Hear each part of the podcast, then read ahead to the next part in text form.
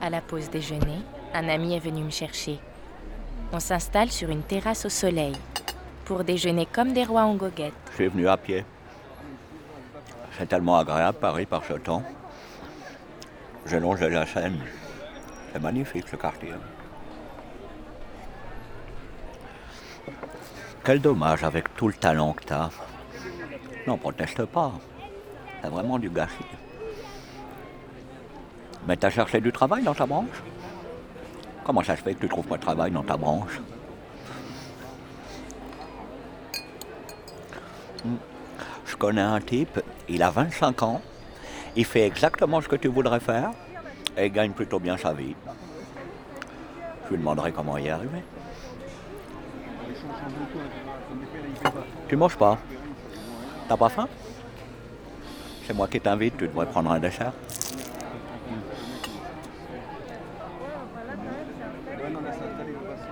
C'est terrible. Je voulais t'apporter des fleurs, mais je me suis dit que tu n'aurais pas de quoi les mettre. Ça aurait mis un peu de couleur. Non, puis pas de fenêtre, vraiment, moi je pourrais pas. Il me faut de la lumière, c'est vital. Comment tu fais pour tenir là Eh Oui Bah, évidemment, si toi-même t'es pas persuadé de pouvoir t'en sortir, personne ne va l'être pour toi.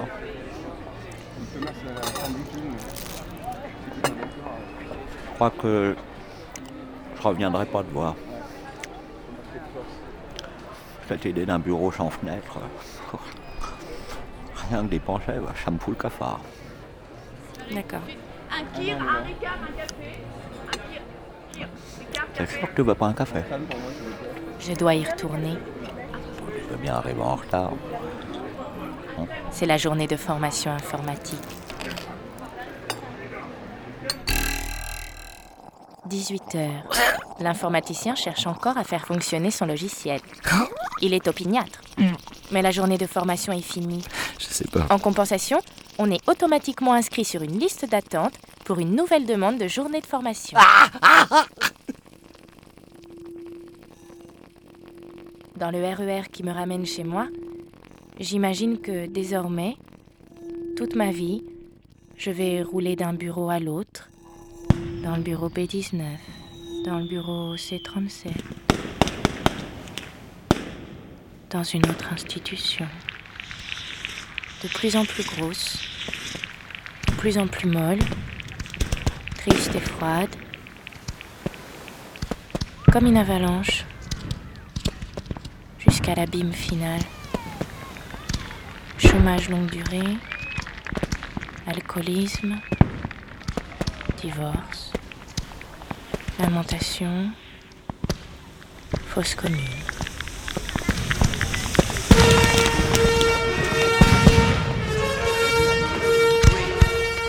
Alors arrive mon sauveur.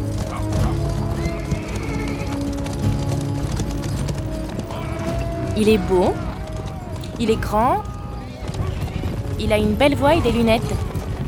Il travaille à Arte Radio. Je lui propose de faire un documentaire sur la vie de bureau. Quelque chose de shakespearien avec des luttes de pouvoir fratricides, des complots à la machine à café, des rêves déçus, de la lutte des classes. Il me dit Écris une chronique de la vie de bureau Bon. D'accord. Je prends note. Dans le bureau B19, plus mon collègue est méchant, meilleur c'est pour les dialogues. À suivre sur arteradio.com. Et c'est tant mieux, parce qu'il est de plus en plus méchant.